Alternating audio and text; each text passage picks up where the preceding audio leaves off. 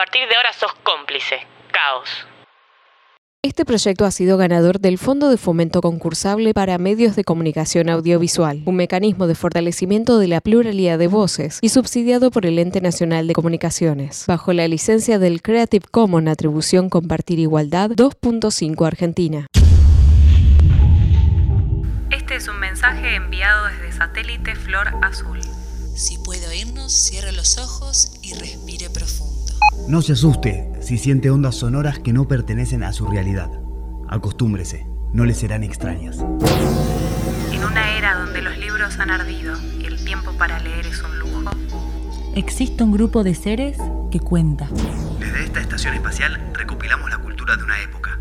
Lanzamos las historias al planeta Tierra buscando mentes que no estén cegadas por los intereses del mercado. Giramos sobre sus cabezas con la misión de transformar su realidad, de llevarlo a otros mundos.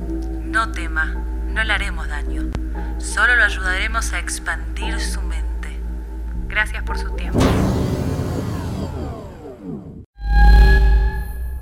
¿Hay vidas en otros planetas? ¿Existen otros mundos? ¿Es posible llegar a ellos? En un sótano en la calle Garay hay una Aleph, uno de los puntos del espacio que contiene todos los puntos. En esta historia de cinco episodios, creada íntegramente por Satélite Flor Azul, la cabeza de Santiago podría funcionar como una Aleph. ¿O no?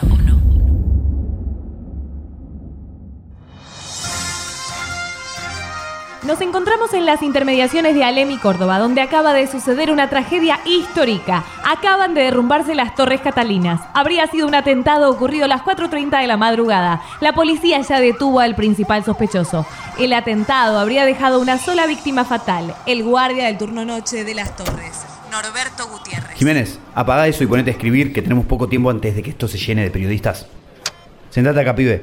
Tomale los datos, Jiménez, que voy a preparar unos mates. Nombre, Santiago Sauco, edad, 22 años, estado civil, soltero, nacionalidad, argentino, pero no soy porteño. Vine acá a estudiar. con textura mediana, vestimenta sucia y en mal estado, un fuerte olor a nafta y a cloaca. Efectos personales, ¿Eh?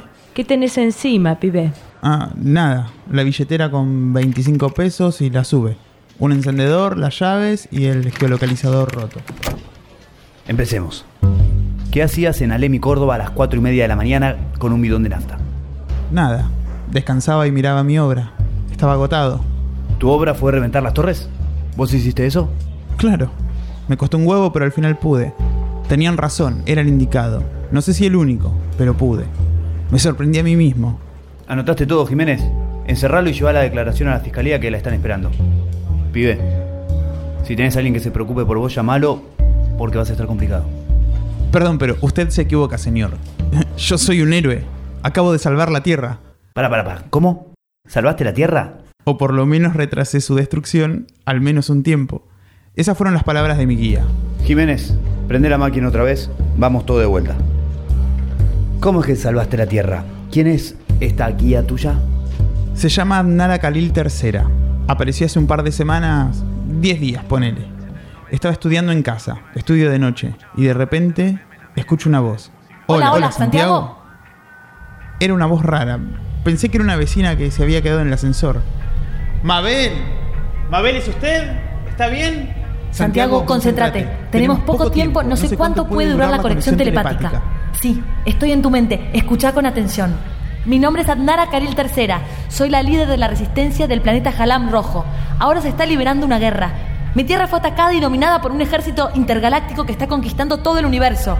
Mi planeta ya fue casi por completo dominado. El siguiente en atacar es el tuyo, Santiago. Vos sos el único que puede detenerlos y ayudarnos a todos. Desde aquí los pocos que resistimos te necesitamos. Cuando puedas nos volvemos a conectar. Cuida tu tierra, Santiago. Adnara, dame un segundo, no me dejes. ¡Para! Respira. ¿Una rebelde de otra galaxia se comunicó con vos para salvar la Tierra? Jiménez, análisis de orina agrega también. Santiago, Santiago, ¿vos tomás alguna medicación, consumís algún tipo de drogas? No, hace un tiempo empecé a tomar unas pastillas porque andaba medio bajón, pero se me hacía difícil estudiar, entonces con la médica decidimos dejarlas. Hace más de un mes que no las tomo. Igual no soy boludo, yo también pensé que era un delirio. No, dormí en toda la noche, pensaba todo lo mismo que estás pensando vos ahora. Finalmente me volví loco. Tanto estudiar, tanto encierro me quemó el bocho. Apenas se hizo una hora razonable me fui al hospital a ver a la médica. ¿Estás con exámenes, Santi? ¿Cómo dormiste anoche? Yo creo que estás con un pico de estrés. Hagamos esto. Te voy a dar unas pastillitas para dormir. Anda a tu casa, baja la presión, apaga el teléfono y tómate una. Descansa, Santiago. Tenés buenas notas, sos un buen pibe. No te preocupes tanto. Dormí, paseá, visita amigos. Y si llegás a escuchar voces otra vez, me llamas, ¿ok? Buena mina la doc, me cuida, pero si lo que quería era que deje de escuchar voces, se equivocó fiero. Quando consegue compreender e a mente não faz questão e nem tem forças pra obedecer. Quantos sonhos já destruí e deixei escapar das mãos. Se o futuro assim permitir, não pretendo viver em vão. Meu amor, não estamos sós. Tem um mundo a esperar por nós. No infinito do céu azul. Pode ter vida em Marte, então vem cá, me dá sua língua. Então vem, eu quero abraçar você. Seu poder vem do sol, minha medida. Então vem, vamos viver a vida. Então vem, senão eu vou perder quem sou. Vou querer me mudar para uma life on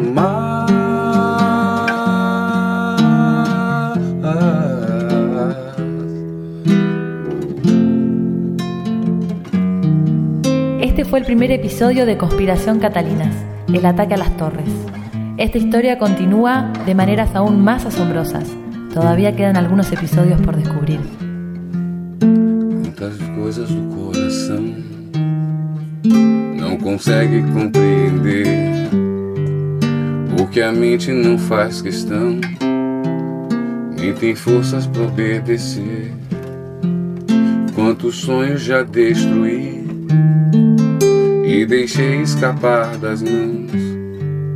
Se o futuro assim permitir, não pretendo viver em vão. Meu amor, não estamos sós.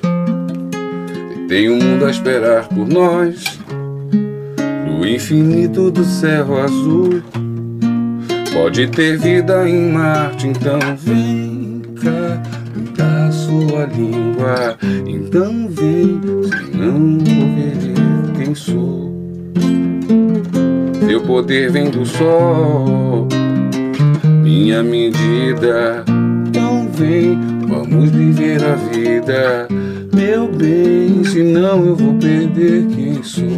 Oh, oh, oh. Vou querer me mudar para uma life on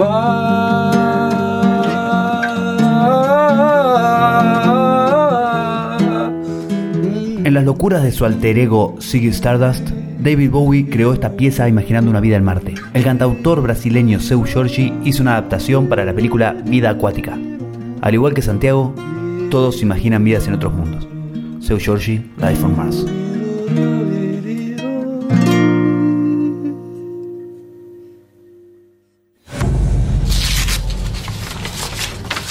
Sabemos quién sos.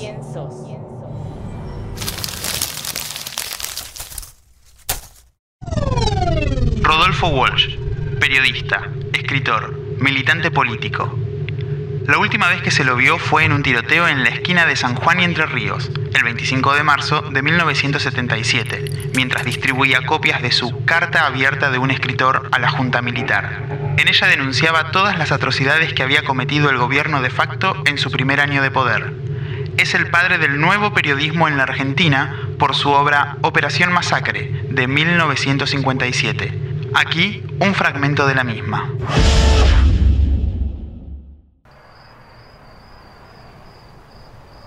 El tiro de gracia que le aplicaron a Libraga le atravesó la cara de parte a parte, destrozándole el tabique nasal y la dentadura, pero sin interesar ningún órgano vital.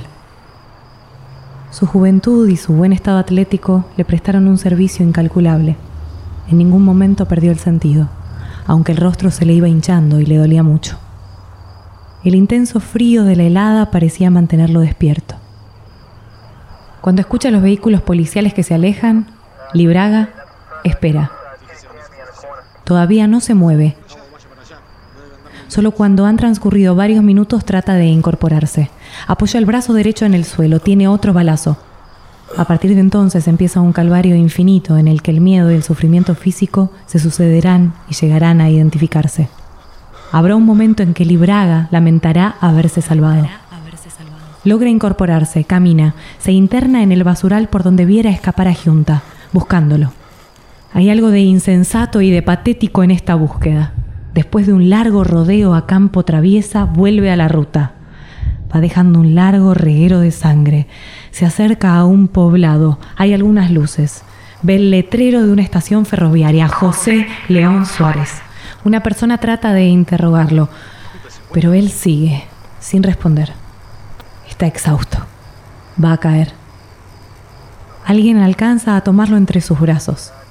Es un oficial de policía. En ese momento debió pensar Libraga en una pesadilla infinita donde fuera cíclicamente arrestado y fusilado, arrestado y fusilado, arrestado y fusilado,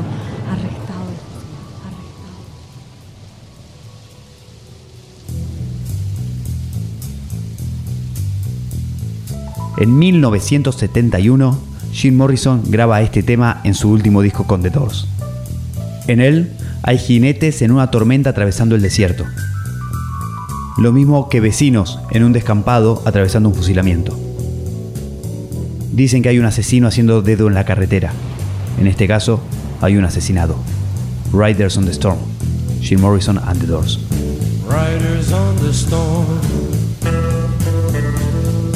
Riders on the storm. Into this house we're born. Into this world we're thrown. Like a dog without a bone and hack we're out on loan. Riders on the storm. There's a killer on the road.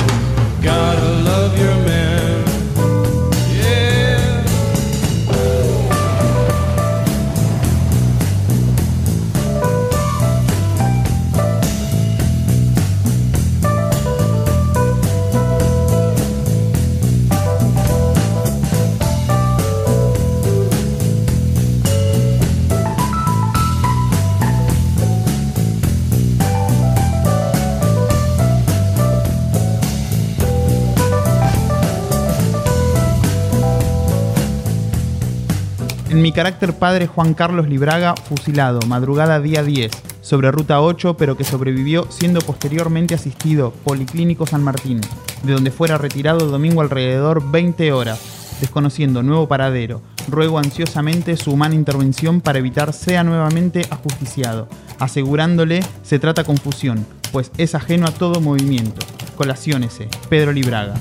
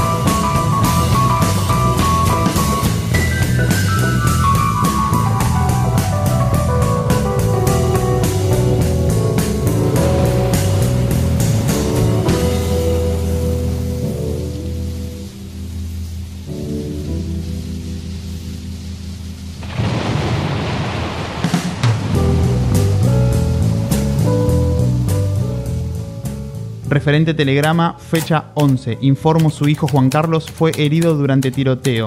Escapado posteriormente, fue detenido y se encuentra alojado Comisaría Moreno. Jefe, Casa Militar. Riders on the storm. Riders on the storm. Into this house we're born.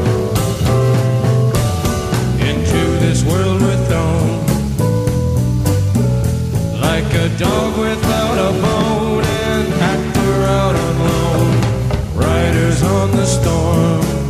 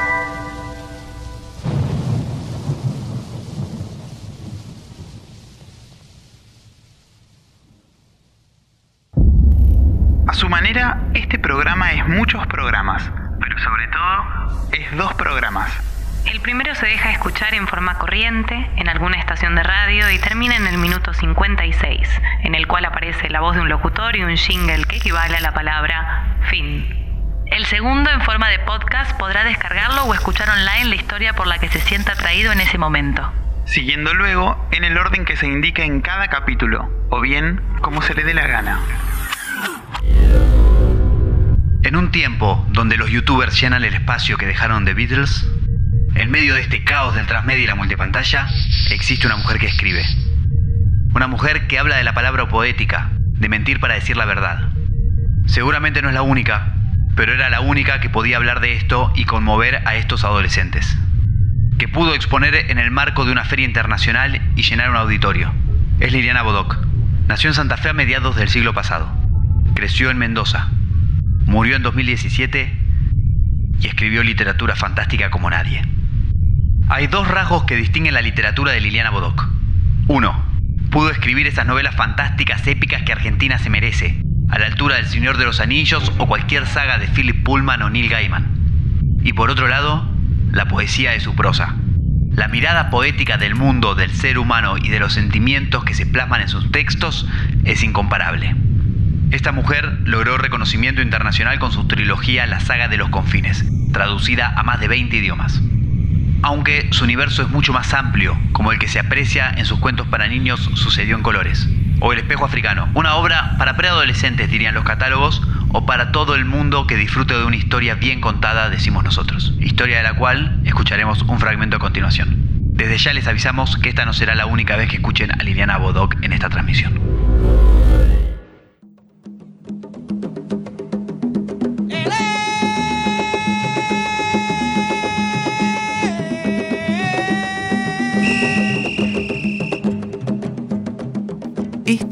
Historia de un espejo en particular. Pequeño, casi del tamaño de la palma de una mano. Y enmarcado en ébano. Un espejo que cruzó el mar para ser parte de múltiples historias. No todas buenas, no todas malas. Un pequeño espejo que enlazó los destinos de distintas personas en distintos tiempos. En el comienzo hay un atardecer rojo y polvoriento, atravesado por una manada de cebras un paisaje extendido en su propia soledad, que aunque desde lejos puede parecer un dibujo, es de carne y hueso, de ser y música. También hay un sonido que trae el viento. Son los tambores los que están hablando, los que están llorando. ¿Y por qué tambores? Porque la historia de este pequeño espejo enmarcado en ébano lustroso comenzó en el África. Los objetos se mueven con las personas. Viajan, se pierden, se venden, se compran. Cruzan el mar. O quedan olvidados por mucho tiempo en el fondo de un baúl. Con los espejos sucede lo mismo. A un pequeño espejo enmarcado en ébano le pueden suceder muchísimas cosas. Pudo, ¿por qué no?, ser donado a la causa del ejército libertador. Se han donado para la sagrada causa de la libertad dos anillos de oro, cinco peinetones de carey, 17 caballos, un cuchillo con mango de plata, 11 ponchos, 9 mantas y un espejo enmarcado en ébano. España, provincia de Valencia, octubre de 1818. Ni los ojos, Dorel. No lleves ni tus ojos más allá del umbral de este negocio de antigüedades que tanto te ha dado, porque nunca se sabe dónde se esconde lo peor. Bien posible es que los moros ronden en busca de cabeza, que luego ahuecan para utilizar como cacerolas. Ya te dije que ellos lo hacen, ¿verdad? Pero... ¿Qué? Pero... Dices pero vas a oponer a las enseñanzas de María Petra. Recuerda que allá afuera los males son tan numerosos como moscas. Cada vez que recuerdo cómo estabas cuando te saqué del orfanato, Dorel. Puro hueso y puro pensamiento. El pensar no es nada bueno. Exactamente. Tenía seis años y era así de flaco. Una ramilla de tomillo pero te traje aquí y te alimenté con caldo bien grasoso y puré de coliflor. Y te enseñé a... Lustrar los objetos de metal, a lavar las almohadas de pluma.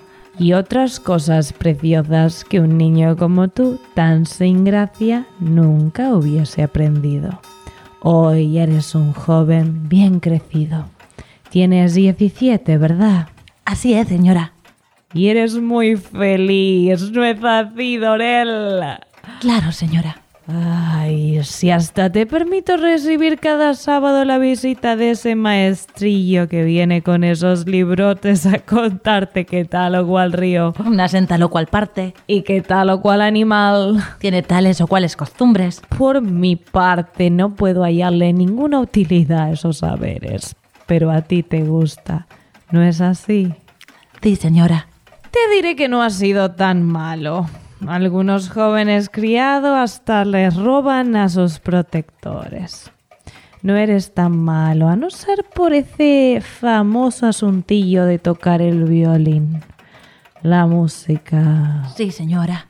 La música nació en el casamiento de una bruja. Una bruja fue invitada al casamiento de sus primas. Llegó y disfrutó del banquete. Pero cuando fue la hora de los obsequios, notó que no tenía nada para ofrecerle a la novia.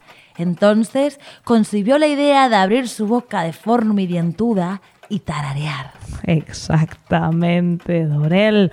Muy bien lo has recordado. Así nació la música. Y bien hiciste en olvidarla. La has olvidado, ¿verdad? Sí, señora. ¿Son lágrimas lo que veo en tus ojos, Dorel? No, señora. No tengo motivos para llorar. No tienes motivos para llorar, ¿verdad, Dorel? No, señora. No es así. No soy feliz, señora María Petra. Ni nunca lo seré si no me deja usted tocar el violín. El maestro dice que la música es buena para el alma y dice además que no es posible que ronden por aquí los moros, porque esa guerra acabó hace tres siglos. Es ese maestro de mala muerte que te llena la cabeza con horribles ideas. Nunca más. No voy a permitir que ese hombre te visite nunca más.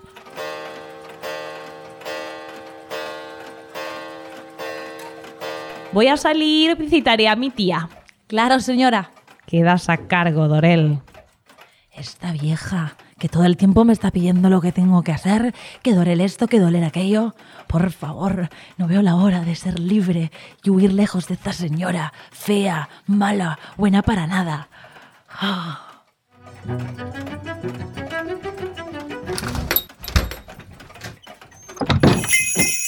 Buenas tardes. No toques mercadería que no has de comprar.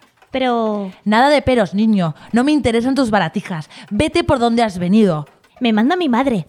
Ella desea vender esto. No, no. Mire que este espejo vino desde América. Lo trajo mi padre. Mi padre es un sargento y hace poco que regresó a causa de una herida que recibió peleando contra el ejército del tal Don de San Martín. ¿Sabes algo de eso? Si lo miras con detenimiento, verás que viene bien tallada la madera. Aquí está dañado. Por solo cuatro monedas te lo dejo. Te doy tres monedas.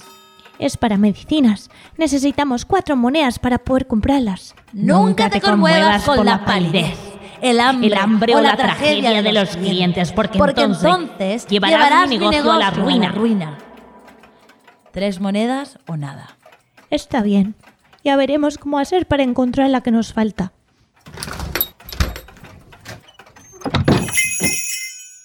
¿Qué será esta marca hecha con punzón sobre la madera? ¿Por qué no le habré dado al joven las cuatro monedas? Si este espejo se venderá a más de diez. Tal vez ya me parezco demasiado María Petra. ¿Qué hubiera dicho mi madre? No salgas a la calle, Dorel, que los moros buscan cabezas. No salgas, no, no, Dorel. ¿Qué diría mi madre? Corre, Dorel, corre. Corre tan lejos como puedas.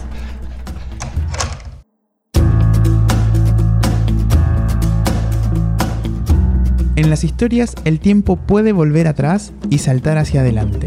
No tiene forma fija ni trazo obligatorio. Alas, eso sí tiene. Para volar a su antojo por cualquier cielo.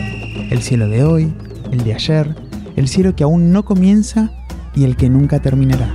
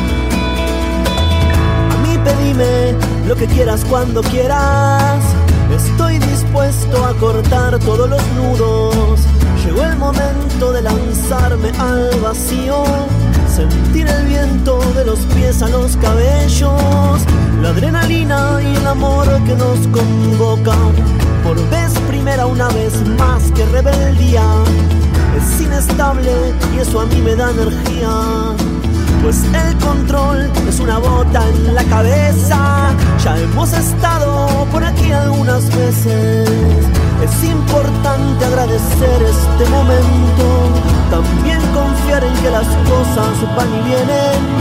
Estar atento, conectado y presente. No tengo miedo, nunca es tarde para algo. Toma un de soltar el grito. Si el mensaje es honesto y es valiente, es poesía, ella vive para siempre. La libertad no tiene forma aparente, más bien diría, es una eterna pregunta. Más bien diría, ella es desesperante. Nos hace nuevos todo el tiempo y eso duele. Duele nacer y también duele enamorarse. Duele crecer y también duele la distancia. Pero viajando descubrimos quiénes somos. Y finalmente es eso lo que nos acerca.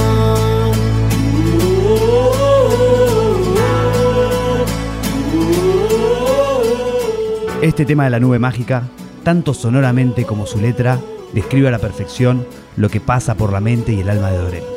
Un niño de tan solo 12 años que deja todos los mandatos de María Petra para salir al mundo. Una mezcla de miedo y excitación por dejar todo y lanzarse a lo desconocido, a la aventura, a los sueños. Lo que escuchás es U, U, U de la nube mágica. Tengo que planchar la camisa, tengo que peinar mi pelo y ganar muy bien.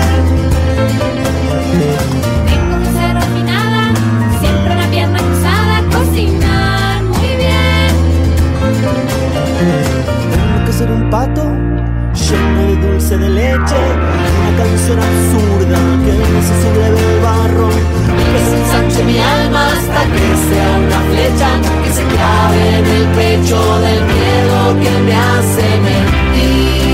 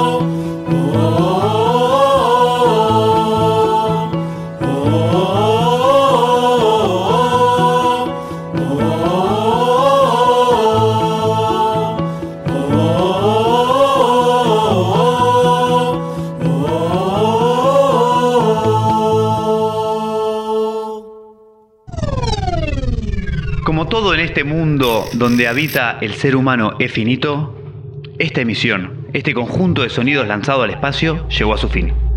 En este programa escucharon el primer episodio de la serie radiofónica Operación Catalina de Arsenio Lupin. Un fragmento de una adaptación de El espejo africano, de Liliana Bodoc. Y una lectura de Operación Masacre de Rodolfo Walsh.